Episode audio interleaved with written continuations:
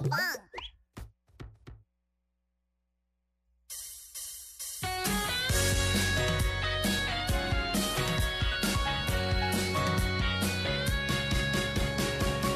mucho, quiero mucho a mi mascota. Quiero mucho, quiero y beso a mi mascota.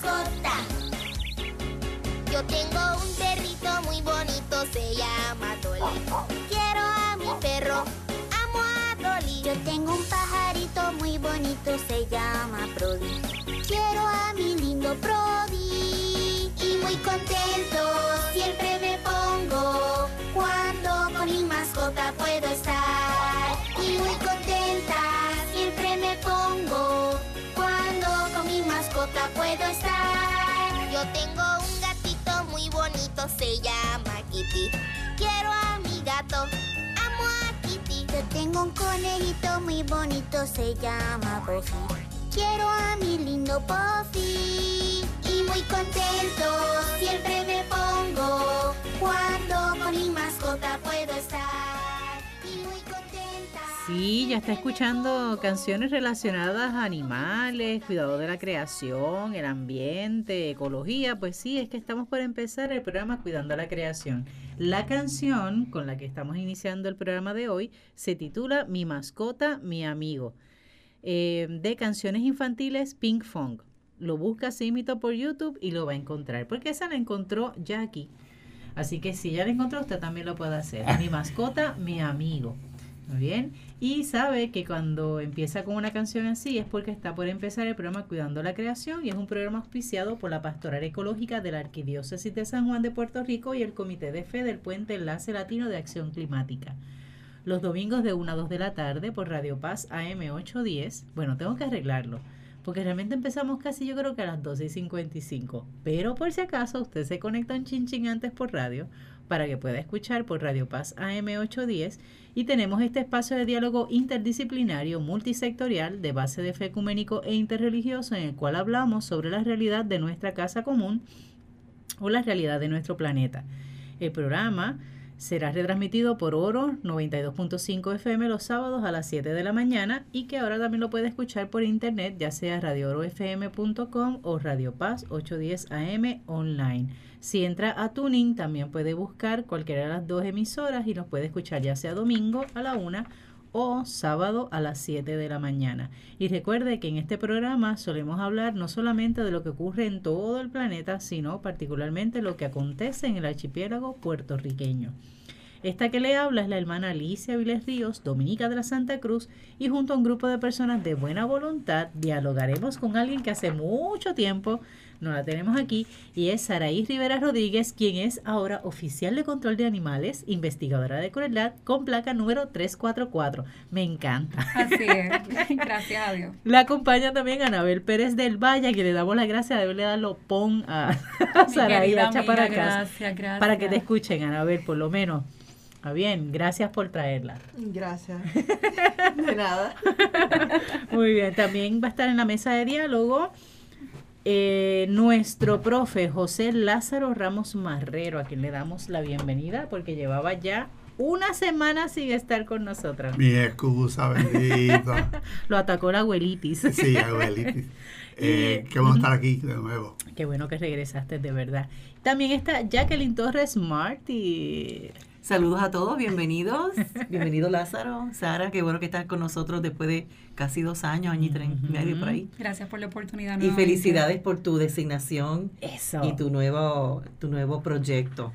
De Sí, veras, Muchas gracias. Mucho cariño. Muchas gracias. De eso vamos a hablar. Además, se supone que llegue por ahí Alberto José Cardona Pedraza, que no está todavía a la mesa de diálogo, pero tan pronto se integre, le daremos el espacio para que salude. Bueno, como ya escucharon en la introducción y escucharon también a, Jacqueline eh, referirse a Saraí, es que Saraí, la primera vez que vino hace año y medio, dos años, vino con el proyecto del santuario Satolan, que es un proyecto que ella este, estableció.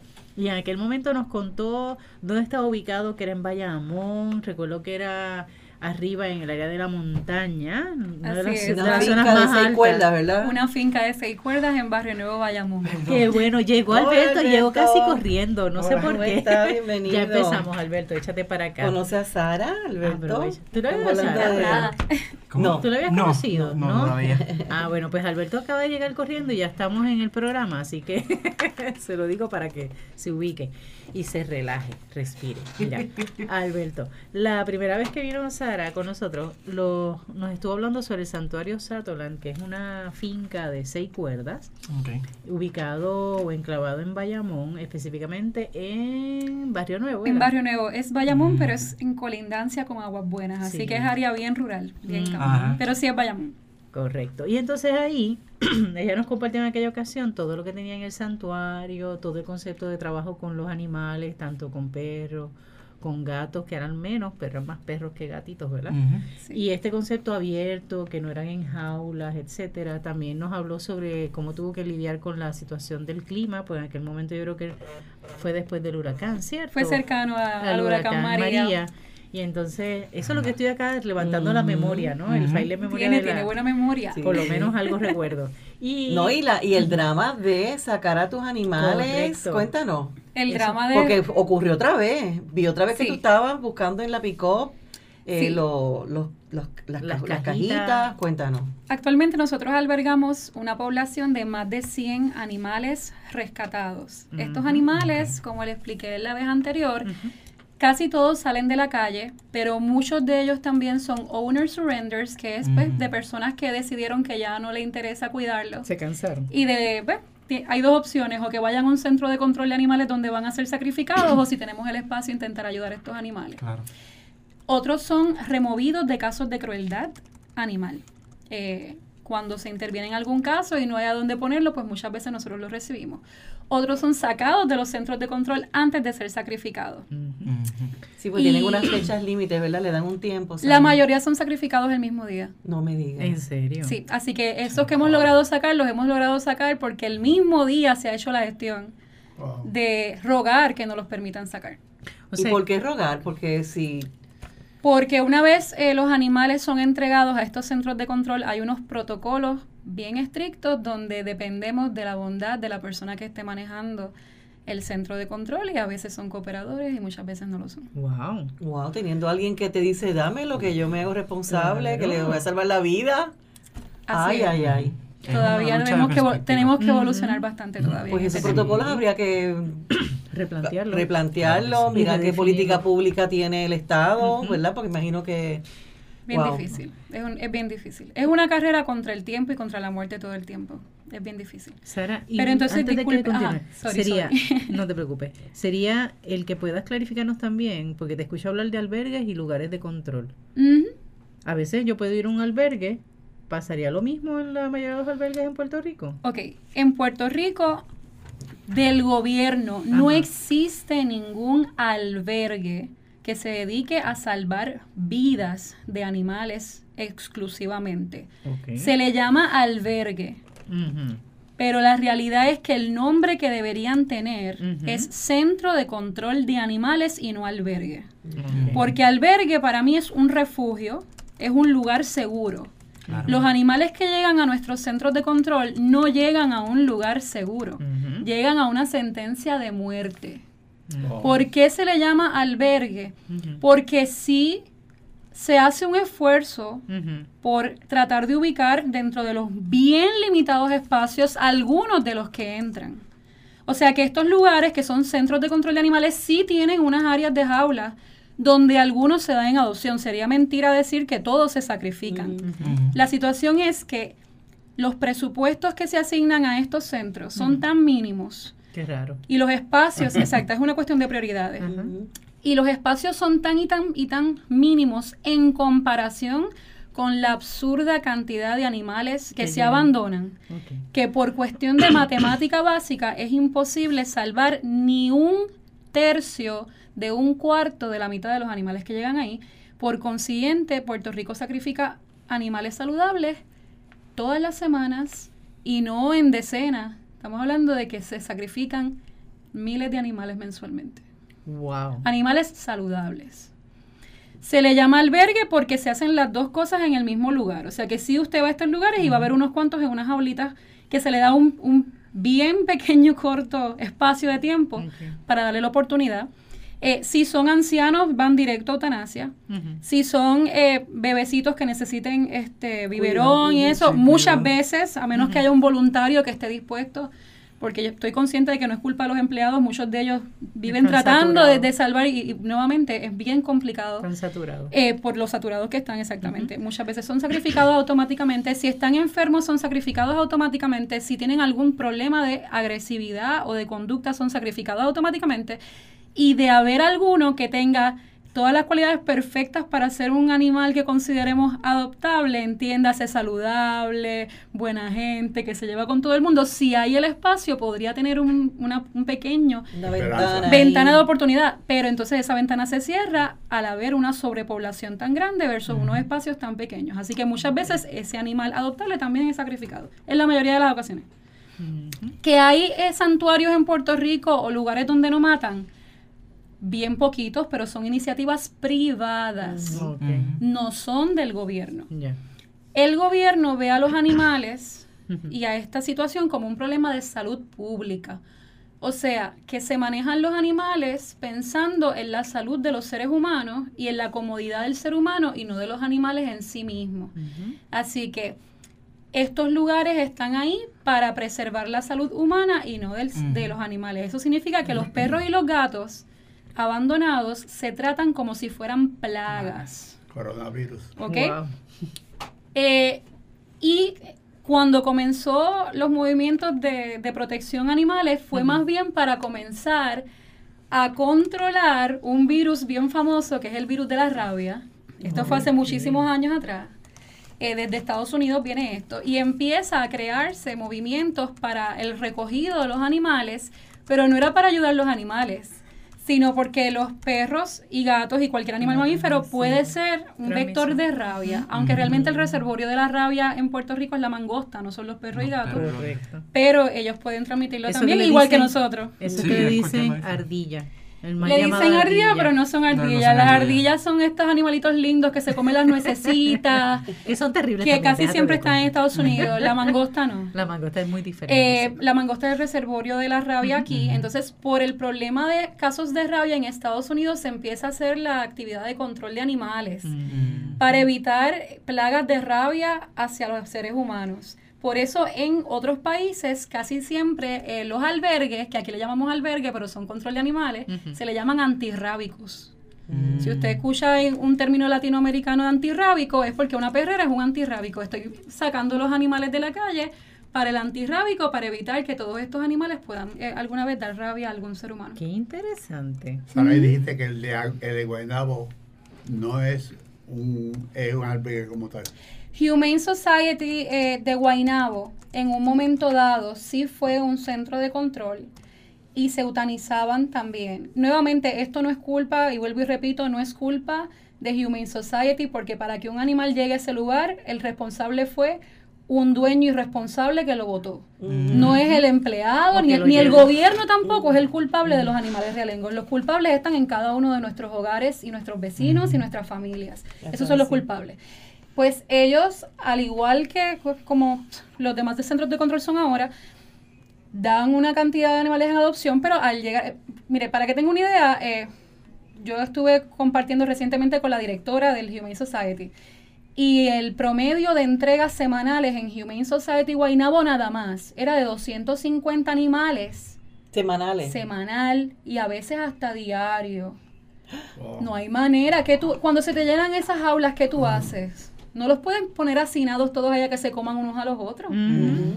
La única opción que te queda es sacrificarlos porque si no los vas a tirar a la calle a que tengan una muerte lenta, dolorosa, asquerosa. Claro.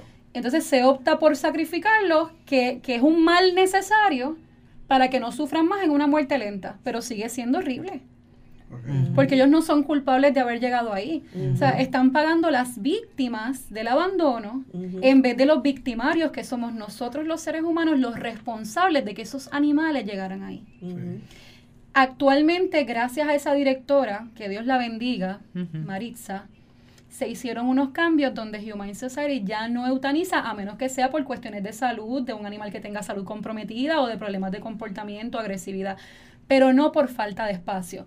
Ellos están manejando eh, las entregas, dándole alternativas a los que van a entregar, que son los verdaderos culpables, junto con los que abandonan. Eh, por lo menos ellos van ahí.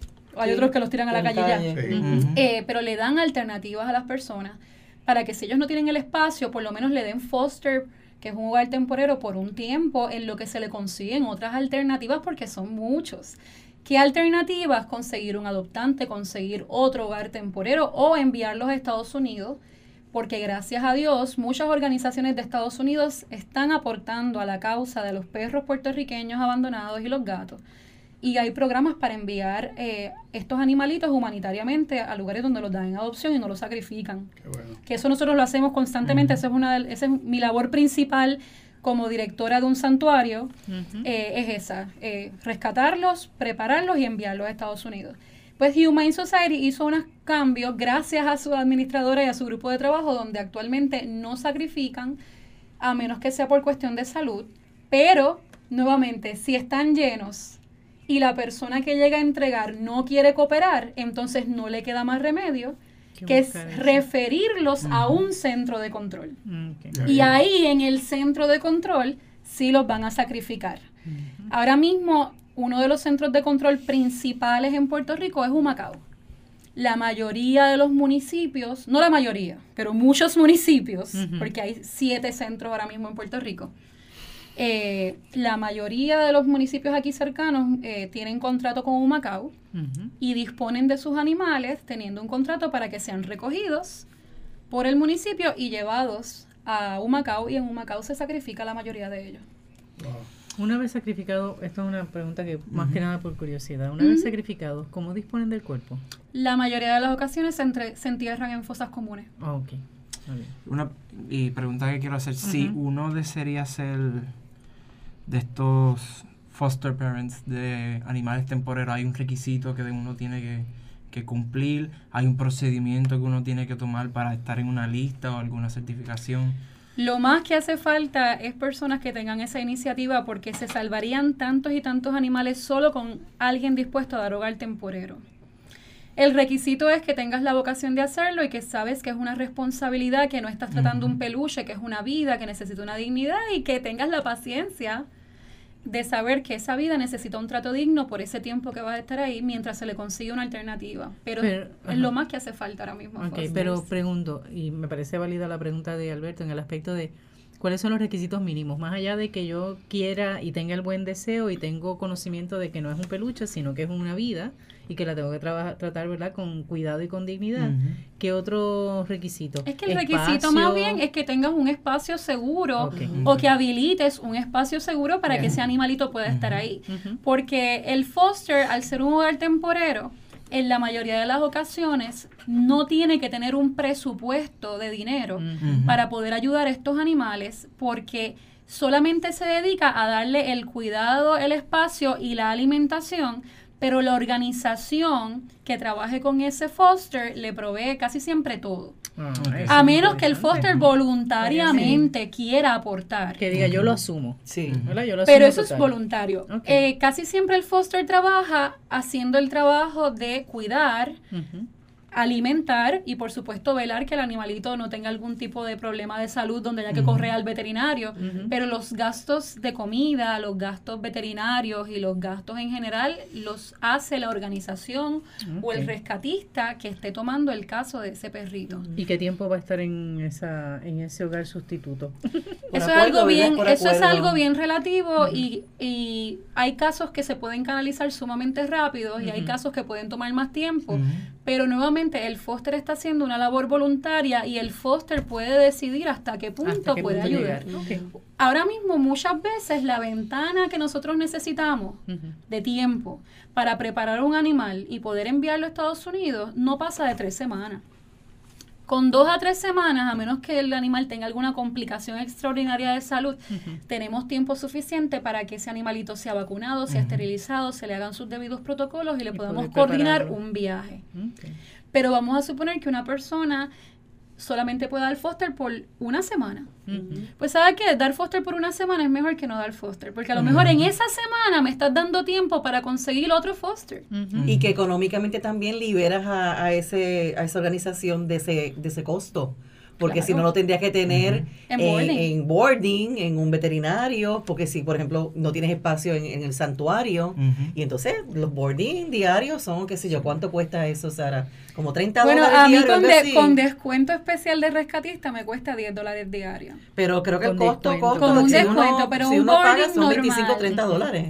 Casi Sí. siempre fluctúa entre 20, 25 Imagínate. a 30 dólares. Por Diario, animal. Por animal no por es- día. Por animal por día. Y entonces, o sea, que estás liberando económicamente Ya. al hacer, ¿verdad? Al, al Ujú. encargarte de, de ese de ese Lo que, compromiso yo, lo económico. que yo pienso es que el foster también se enamore.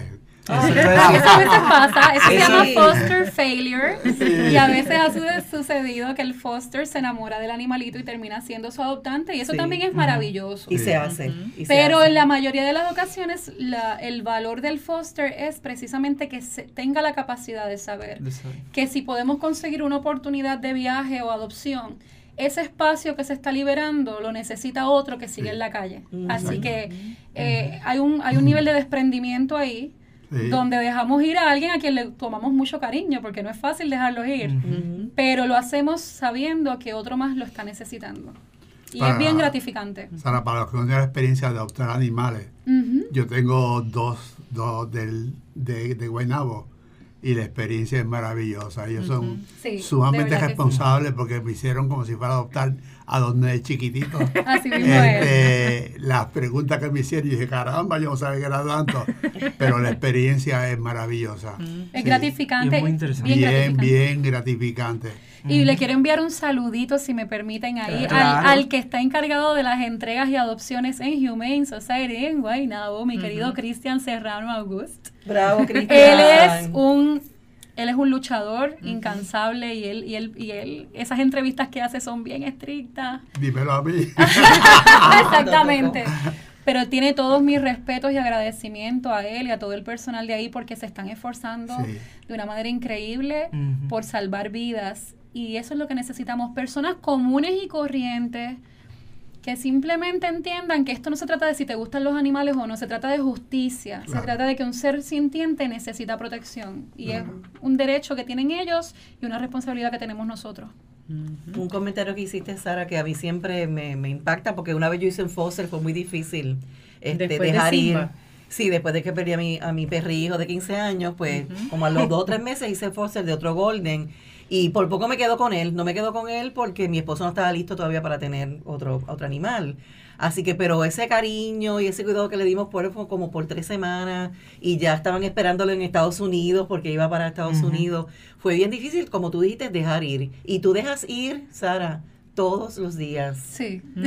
De, o porque se van en avión o porque mueren. Así y es. en ese sentido, tú sabes, son, no sé, quiero que me comentes eso porque tú eres una mujer bien fuerte, bien fuerte. O sea, tienes pérdidas todos los días y ganancias también. Sí. Sin embargo, no me considero fuerte, me considero que soy muy sensible. Entonces, en este, en este ambiente de rescatar animales, que tú estás en una adrenalina constante, en es, una, es una lucha en contra de la muerte todo el tiempo. Eh, te tienes que volver fuerte, pero es obligatoriamente, no es porque naturalmente seas fuerte. Entonces, la parte más dura para mí, que atiendo casi 200 animales todos los días, es cuando tienes que dejarlos ir porque tú creas un attachment con ese animalito. Pero cuando van hacia un hogar y te envían ese update de ese animalito feliz en una casa adoptado, siendo tratado dignamente, tú sabiendo que estaba en la calle muriendo o en un hogar maltra- maltratante, te da un sentido de propósito en la vida indescriptible. O sea, no importa las luchas que puedan venir, a veces yo amanezco deprimidísima porque es, es emocionalmente drenante ver tanto sufrimiento. Yo estoy constantemente trabajando con sufrimiento directo. Eh, pero esa misma lucha te da un sentido de que necesitas estar aquí por ellos. Así que tienes un cierto nivel de autoestima en saber que estás haciendo una labor con la sociedad. Y lo más que me encantaría es que más personas se involucraran de alguna manera. No tienen que ser pet lover, nada más tienes que ser humanitario.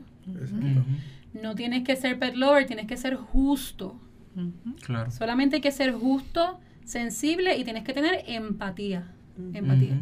Entonces, si me lo permite, como esto es una emisora de base de fe, aquí me atrevo a, a compartir con ustedes eh, unos versículos que están en las escrituras que a mí me parecen muy pertinentes. Eh, a veces la lucha por los derechos de los animales es muy subestimada, porque los seres humanos a veces nos creemos que, que somos el centro de todo. Correcto, el ombligo del mundo. Exacto, y tenemos una visión bien antropocentrista. Ujú. Sin embargo, los animales son cohabitantes en este planeta y merecen eh, un respeto, una dignidad y una protección. Muchas veces yo hablo con personas de fe y me dicen, ay, tanto que tú pierdes tiempo y dinero ayudando a animales cuando hay tantos niños eh, y personas sufriendo.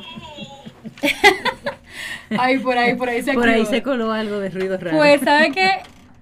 Para que un ser sea mi prójimo, no tiene que ser un ser humano. Correcto. Aparte que los seres humanos somos animales también. Somos del reino animal. Y bastante animales que son algunos. Exactamente. Y nosotros la, supuesta, sí, la supuesta especie racional que somos nosotros. Si Dios nos puso en esta tierra como administradores de su creación, entonces eso en lugar de ser un derecho para esclavizar, explotar y Dominar. maltratar, es una responsabilidad de proteger y de velar por los derechos de los que son marginados y que no se pueden eh, proteger por sí mismos. ¿ok? No importa si un animal es capaz de razonar, solo sé que es capaz de sufrir y por ello lo considero mi prójimo.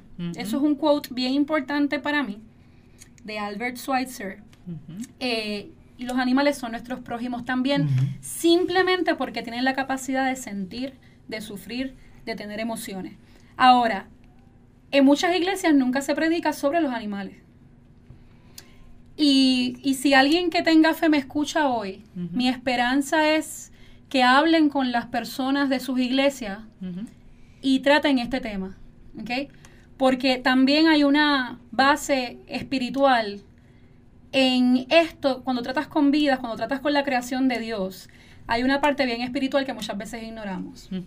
Eh, en el libro de Proverbios hay un versículo que casi nunca se predica y dice así, Proverbios 12:10, el justo sabe que sus animales sienten, pero el malvado nada entiende de compasión. Y eso está en las sagradas escrituras. Eso me está diciendo que si yo maltrato a un animal, yo estoy siendo injusto y la injusticia no puede ser de Dios. Es imposible que yo conozca tanta gente que predica y maltrata animales.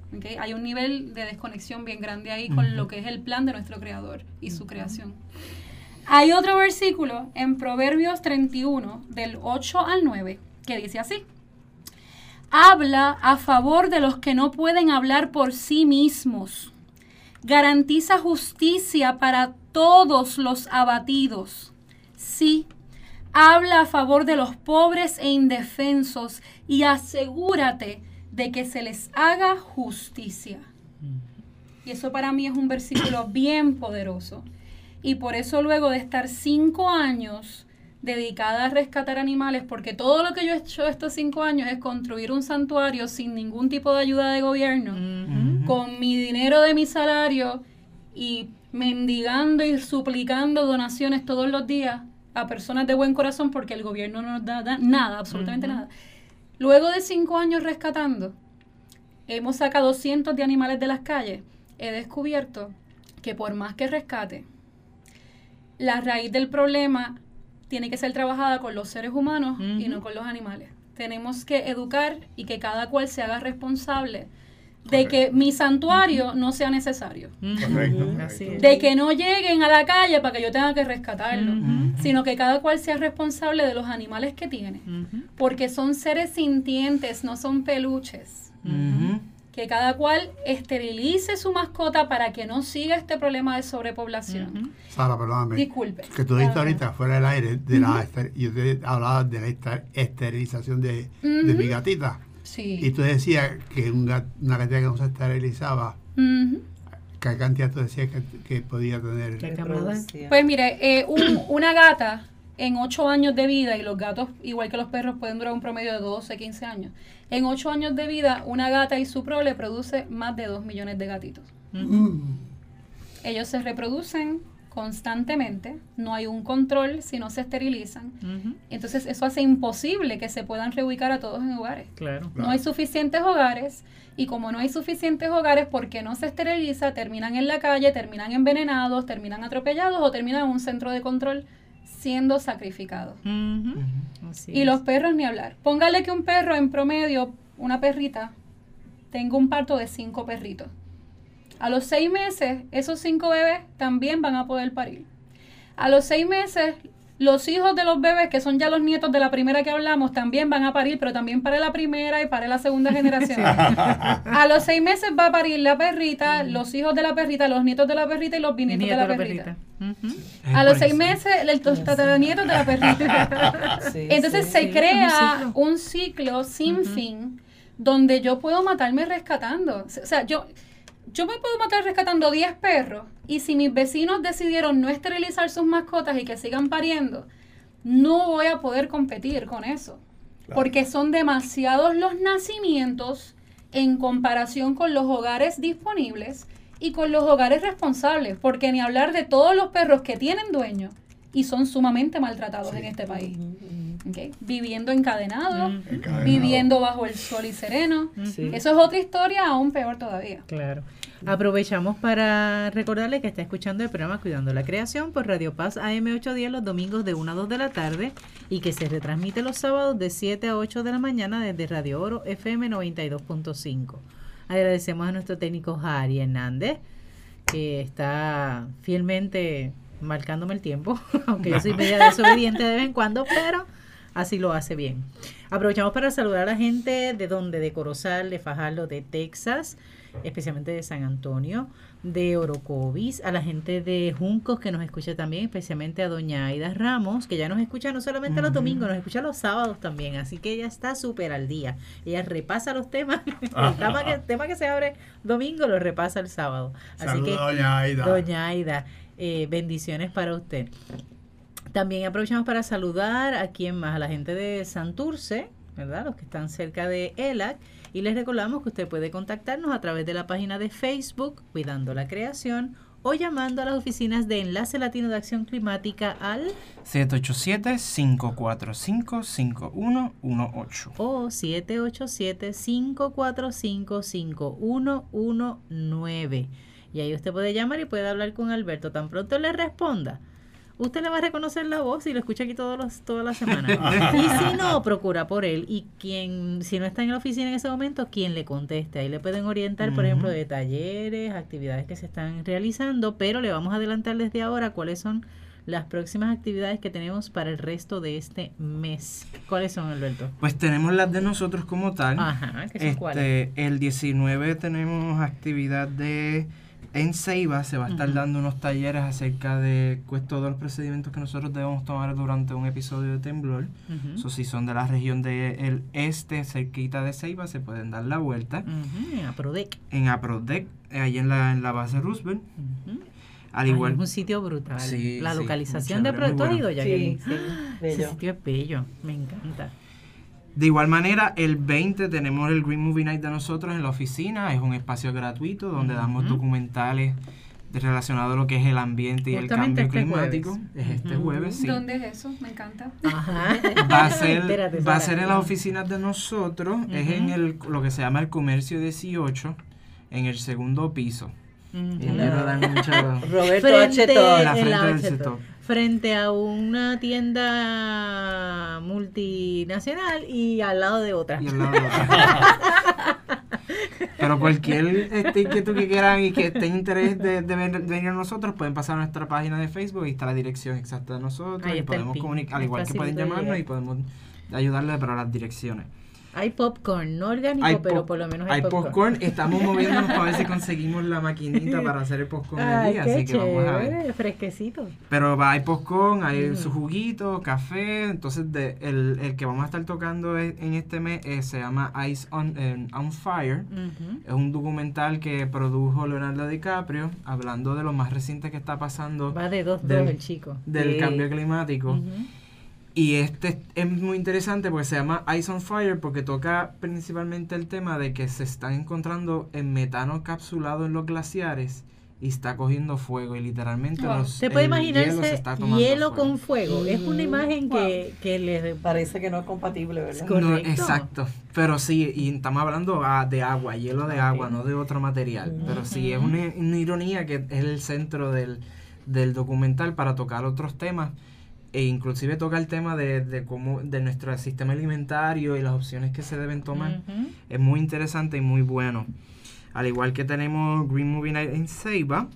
Ay, espérate, este, Sara, cuando vas a los movie night, no solamente es que ves la película.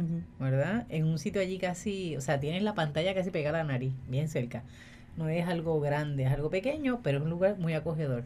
No vas a tener solamente popcorn y refresquito, sino que adicional a eso, al finalizar se tiene entonces una tertulia de la el documental que hemos visto. Me encanta. Así que es un trabajo ir. completo.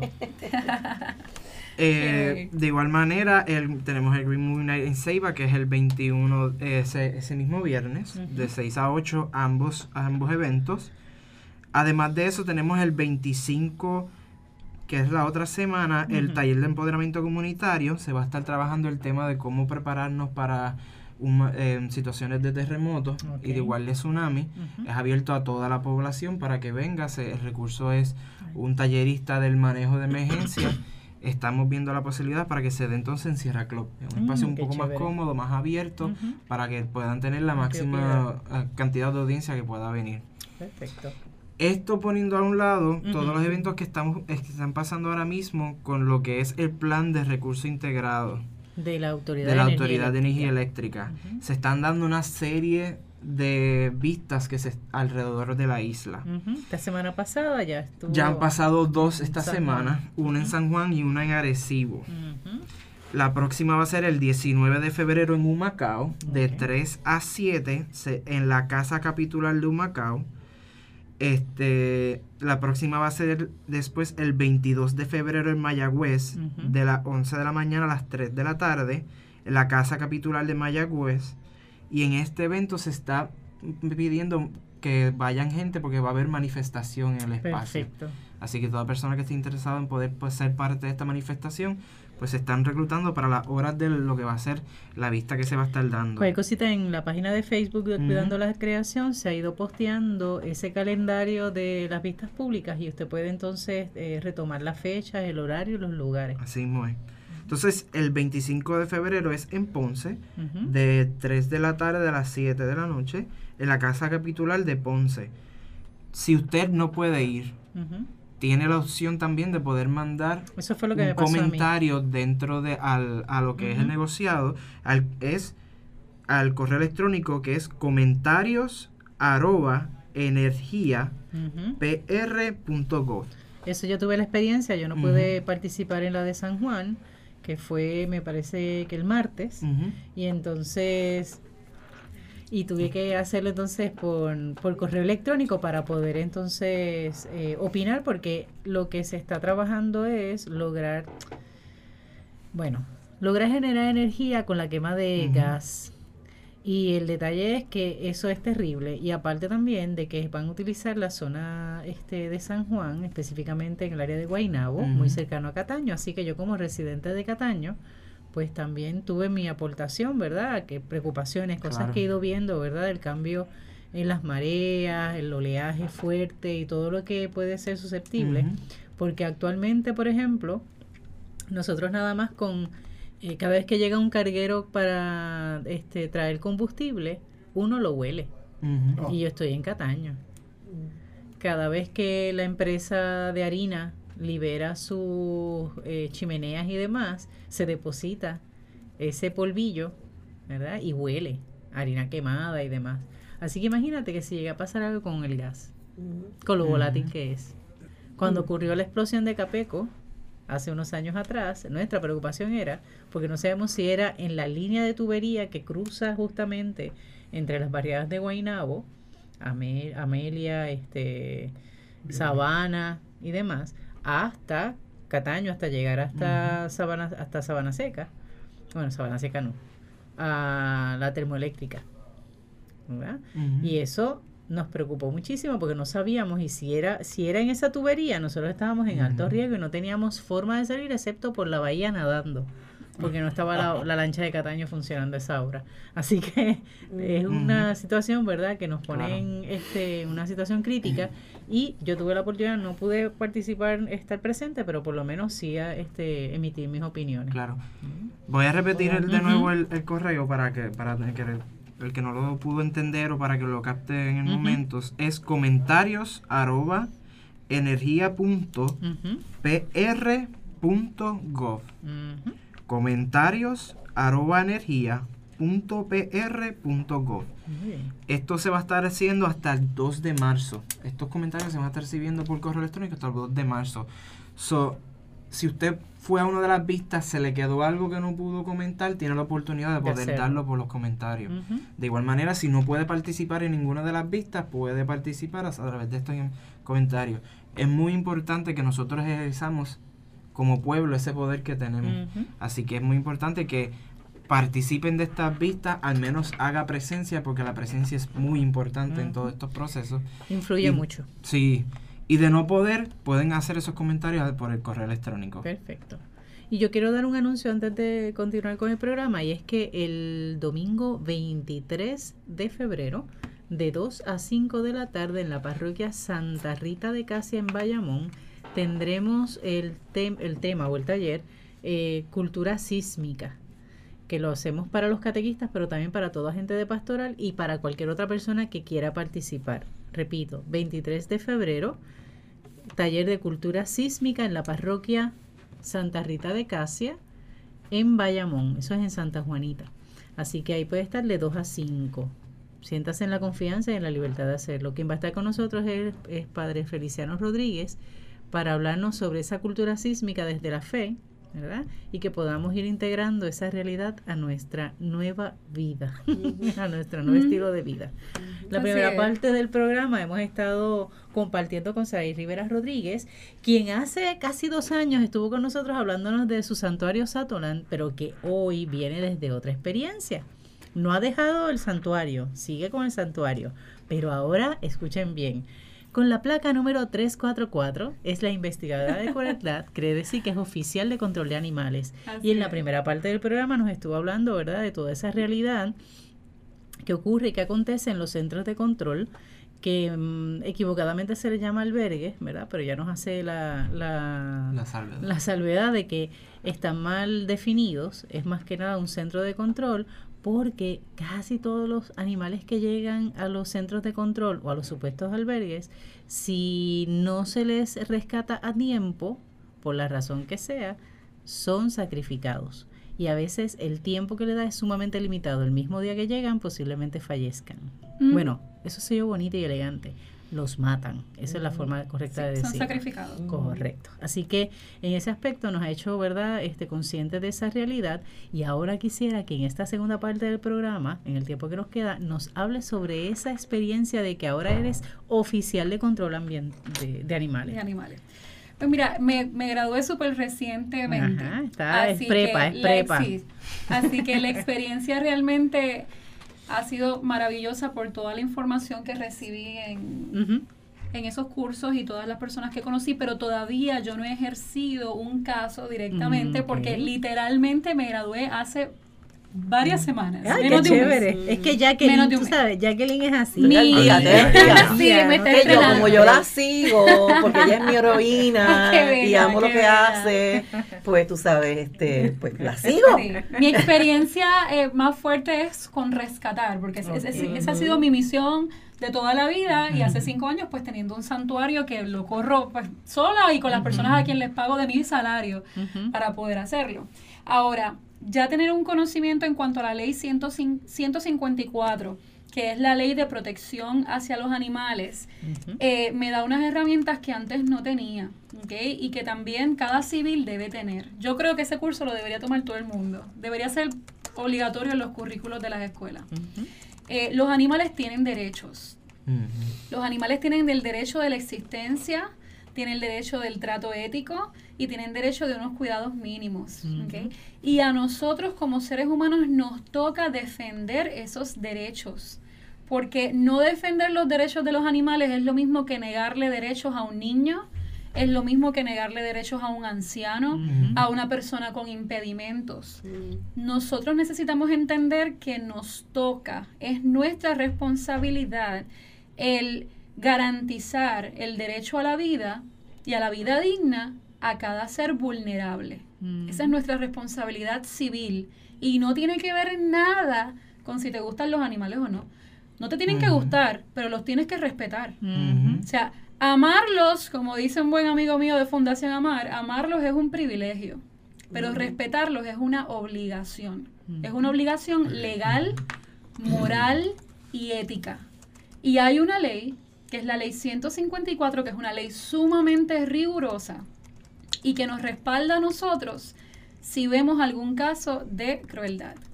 Muchas personas se quejan de que si llaman a la policía para un caso de crueldad, el policía los ignora o se les ríe en la cara o no van. Eso es lastimosamente a veces cierto, pero tengo que decirles algo.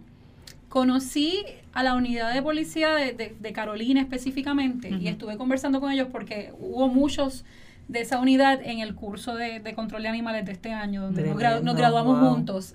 Si supiera que la mayoría de las personas que estaban ahí, ahí no son rescatistas, la mayoría ¿De eran policías municipales, abogados, veterinarios, psicólogos. Fue un grupo bien nutrido. De verdad que estoy bien, bien orgullosa de haber sido parte de eso. Pero las personas que estaban ahí, los policías que estaban ahí, nos estaban explicando que ellos tienen toda la, en la mayoría de las ocasiones, tienen toda la mejor intención de ayudar en estos casos, pero no reciben ningún tipo de entrenamiento en cuanto a la ley 154. Por lo cual, muchas veces pasan la papa caliente, pero es porque realmente no tienen la preparación necesaria para poder defender un caso como este porque no se les educa.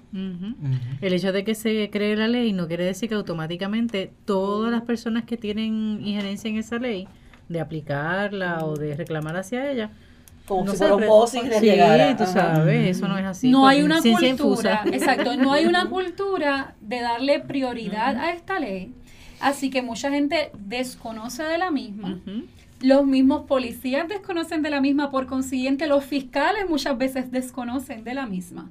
Los mismos políticos desconocen de la misma porque ¿En es un problema cultura, es un problema de Los cultura. políticos. O cuando Claro. ustedes en sus escuelas recibieron una verdadera educación en cuanto a los derechos de los animales, las leyes que corresponden a los mismos. Los derechos, punto. Los derechos, Hay una exacto. falta de educación en derecho, Correcto. desde En animal general, hasta en en general. persona, naturaleza, que también exi- eh, fomenta esa desconexión del ser humano a su medio ambiente, sea, Exacto. sea humano, con sus sea obligaciones, ¿no? sea... Ujú. En mi opinión debería ser obligatorio a nivel curricular, no, no charlas de una hora. En una hora tú no puedes aprender lo que es necesario. A nivel de currículo, en la instrucción pública y privada, todos los estudiantes deberían tener algún curso mínimo de un año solamente de trato ético y manejo y control de animales por el fin del conocimiento general, porque tenemos que coger música obligatoriamente y a lo mejor yo nunca voy a saber tocar un instrumento. Tengo que coger educación física y a lo mejor yo no sé jugar baloncesto, ni me interesa. Tengo que coger arte y a lo mejor no sé dibujar. Lo cogemos y lo- tenemos esa instrucción para tener conocimiento general. Manejamos millones de animales cayéndose en cantos alrededor nuestro todos los días porque en Puerto Rico tú no puedes salir cinco millas sin ver un animal abandonado. Y no tenemos un curso ni una sola vez que nos hable sobre el manejo, control y trato ético hacia, hacia esos animales. Así que la educación debe ser algo bien importante, pero como eso conlleva unos protocolos de currículos que a veces no pueden estar en nuestras manos, tenemos que luchar para eso. En el entretanto, nos toca a cada uno como civil hacer nuestras propias iniciativas y unirnos, no esperando que el gobierno haga esto por nosotros. El gobierno tiene 20 mil líos donde los animales no van a ser prioridad en ningún momento cercano. Deberían serlo, sí, pero no lo van a hacer en ningún momento cercano. Nos toca a nosotros individualmente unirnos, tener conciencia y nosotros mismos ayudar a que la solución al problema de animales abandonados salga de los mismos que lo creamos, porque nosotros los seres humanos creamos el problema. Y nos toca a nosotros como especie, entonces proveer la solución. Punto. Todos somos responsables, no los rescatistas. Todos, todos los seres humanos, por nacer humanos, ya son responsables como especie. Y le debemos mucho, le debemos demasiado a las demás especies. Demasiado. De- el, el hecho de querer ser eh, ahora oficial, ¿verdad? En cuestión de control de animales, ¿qué te motivó? Porque trabajo tienes, o sea, tiempo escaso también. Exactamente. Bueno, ella, ella ni sabía si podía completar el curso. Me acuerdo que ella lo escribió. Para mí el curso, lograrlo fue, fue enorme porque con, con casi 200 animales que manejo diariamente, las emergencias son constantes y si faltaba un solo día ya no me certificaba. Ujú. O sea que eso fue un, Sí, fue un sí. milagro que lo pudiera lograr. Sí, sí, sí. Ok, ¿Qué me motivó? Eh, que me parece que ya rescatar no es suficiente porque como persona individual no puedo competir con demasiadas personas que se dedican a abandonar. Por lo tanto, aunque quiero seguir rescatando, e insto a las personas a que nos ayuden a poder seguir rescatando, porque cada vida que se rescata, para esa vida por lo menos cambiamos el mundo. No pudimos salvarlos a todos, pero salvamos a uno, pues para ese valió la pena el esfuerzo, ¿verdad? Pero para poder ir a una comprensión mayor de este problema, tenemos que trabajar con los seres humanos que son los que están causando el problema. Así que como rescatista, yo trabajo más directamente con el animal, la víctima del abandono. Como oficial de control de animales, e investigadora de crueldad, yo trabajo con el victimario, con el causante de que esa víctima llegara a la calle. Si yo no creo un, un sistema donde el que abandonó ese animal reciba una orientación y de no querer cambiar su conducta, reciba una consecuencia, esto va a ser el cuento de nunca acabar.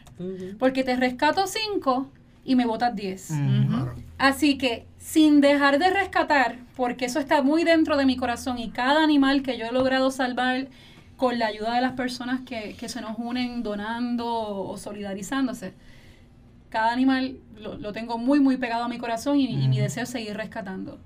Pero no importa cuánto yo rescate, necesitamos movernos hacia que los que causan esto paren ya, porque si no entonces es una pluma abierta. O sea, Ujú. Claro. Tú es un efecto vacuum. Tú. Ujú. recoges de aquí y vuelven. Y me imagino que la experiencia también de no, de no aplicar lo que se ha aplicado en el resto de la sociedad, eso de mano dura contra el crimen. Exacto. ¿Verdad? Porque Tenemos aquí una ley excelente, pero es una ley que lamentablemente no se está haciendo valer lo suficiente porque es muy desconocida y no es suficientemente defendida. Y cuando uno lo escucha, realmente cuando escucha tal vez la sentencia, ¿verdad? Que hacen cuando se somete a uno de estos casos y la gente protesta y dice, caramba, una vida humana eh, que ha sido este, arrebatada al asesino le dan menos que cuando es hacia un animal. Y es un concepto errado porque tal vez el proceso es diferente. ¿No bien? Y si eso es así, entonces a la que hay que modificar es a la ley que está protegiendo al humano, pero no al animal. Correcto. Porque no porque un ser humano haya sido asesinado o maltratado, Vale menos que, el- que el quita animal. Eh, la aberración de maltratar a un animal. correcto. De hecho, está, ya esto está probado por montones de estudios. Está totalmente probado que todos los psicópatas, Sí. todos los asesinos seriales, violadores, torturadores, asesinos de seres humanos. En un sobre 80% comenzaron maltratando, torturando O- animales. O, matando animales. y matando animales. Hay una correlación entre este, esta mentalidad psicópata, eh, entre torturar a un ser que no puede defenderse para luego escalar hacia los seres humanos. Así que si no velamos por los derechos de los animales, que son seres totalmente inocentes, que no le hacen daño absolutamente a nadie, porque mira, un ser humano a lo mejor yo te puedo justificar más en decir, mira, ese ser humano me insultó, me hizo daño, ese ser humano me robó, ese ser humano me fue infiel, y no es una justificación, Claro. pero lo podría entender más que un animal. ¿Qué te puede hacer un animal si los animales son los seres más nobles, más inocentes y más vulnerables que hay? O sea, tiene que haber un nivel de maldad para maltratarlos a ellos increíble. Si no se atiende esa mentalidad psicópata, no vamos a llegar nunca a tener una criminalidad baja hacia los seres humanos. ¿Qué estrategia vas a utilizar o piensas que puedes usar?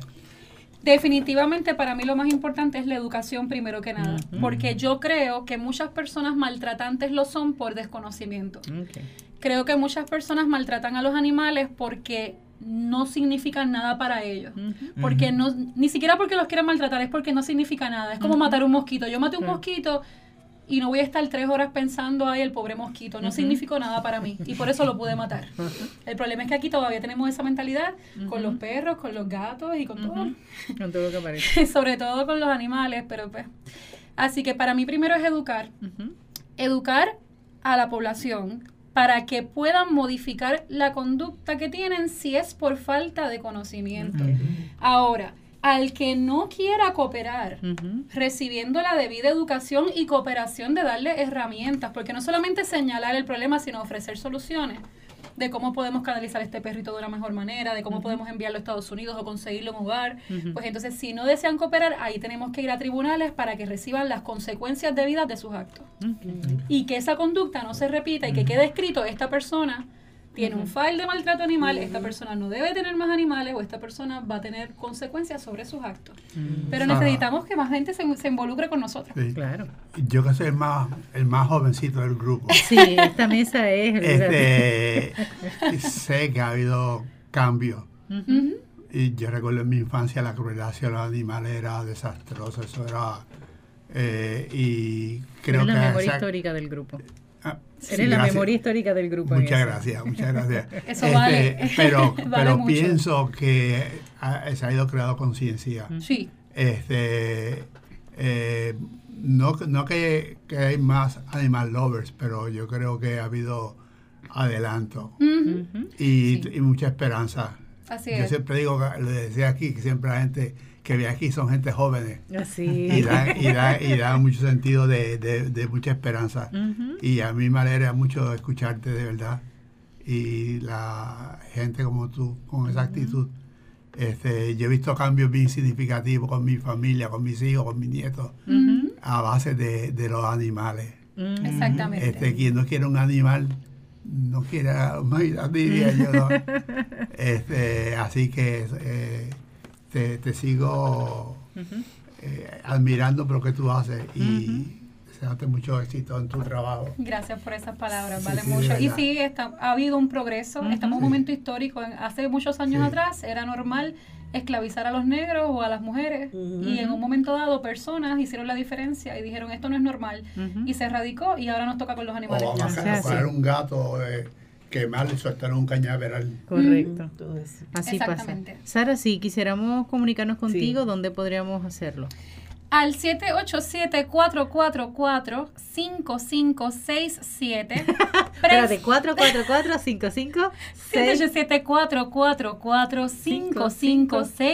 7. ¿Quién no se aprende ese número?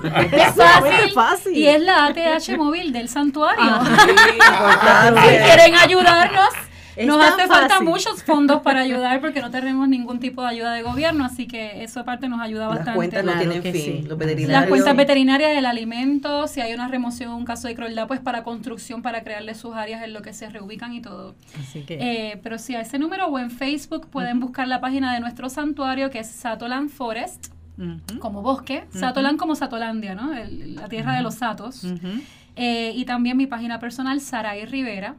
Cuando vean muchos perritos, muchos perritos, pues Esa esa, es la esa- esa es la página. mía. Esa es la Gracias, Gracias, Sara. Sara. Ya tienen que volver. Gracias. Ya volverán. así, definitivo. Así que aquí eh, tuvimos la oportunidad de escuchar a Sara en todo este trabajo que se está haciendo de rescate y también ese lograr una conciencia en el control y protección de animales.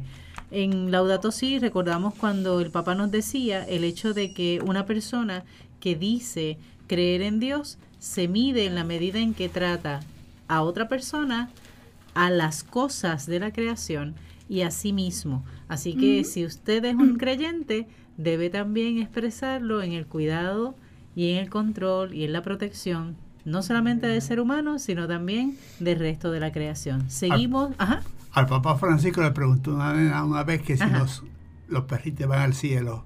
Ay, Ajá. sí. Así que es parte de nuestra vida, son parte de nuestra vida y tenemos que continuar. Y seguimos cuidando la creación. Hasta la próxima semana. Dios les bendiga. Amén. Amén.